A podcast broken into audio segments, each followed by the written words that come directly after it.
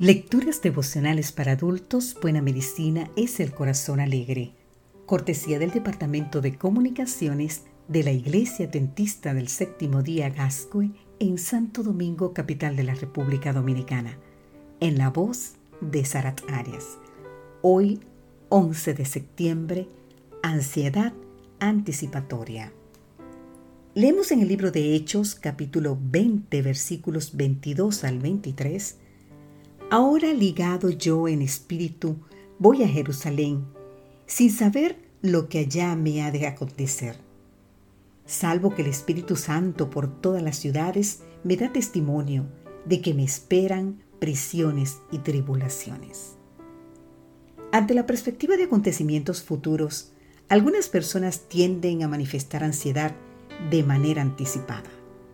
En muchos casos la ansiedad está ligada a pensamientos catastróficos y acontecimientos que solamente sucederán en su imaginación.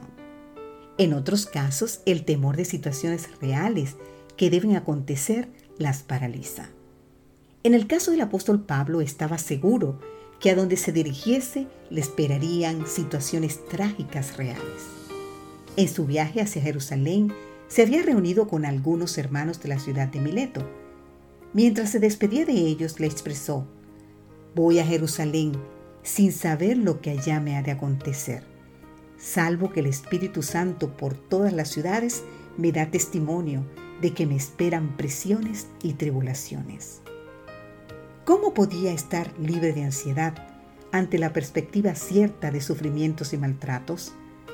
¿Cómo hacía para enfrentar tales situaciones con valor y optimismo? Dice la escritura que Pablo solo tenía una cosa en mente, concluir con gozo la tarea que Dios le había encomendado. Pero de ninguna cosa hago caso, ni estimo preciosa mi vida para mí mismo, con tal que acabe mi tarea con gozo y el ministerio que recibí del Señor Jesús, para dar testimonio del Evangelio de la gracia de Dios. Pablo tenía claro el propósito en su vida. Toda su atención, sus esfuerzos y su empeño estaban dirigidos no a controlar o disminuir su ansiedad, no a luchar contra las injusticias de la vida, no a denunciar la maldad de sus perseguidores, sino a cumplir su objetivo de anunciar la buena noticia del amor de Dios. Muchas veces, por evitar el dolor, la ansiedad o el sufrimiento, se presentan sola las verdades agradables del Evangelio. Y cuando llegan las dificultades, se perciben como cosas extrañas a la voluntad de Dios. Por el contrario, está escrito que es necesario que a través de muchas tribulaciones entremos en el reino de Dios. Podemos leer más en el libro de Hechos capítulo 14 versículo 22.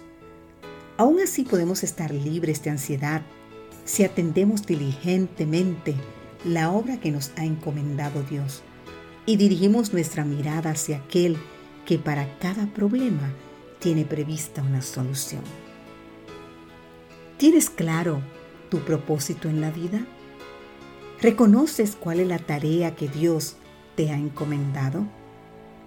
Recuerda que Jesús conoce el fin desde el principio y en cada dificultad tiene aparejada la forma de traer socorro. Si moramos en Cristo, podemos hacer todas las cosas mediante aquel que nos fortalece. Que Dios hoy te bendiga. Amén.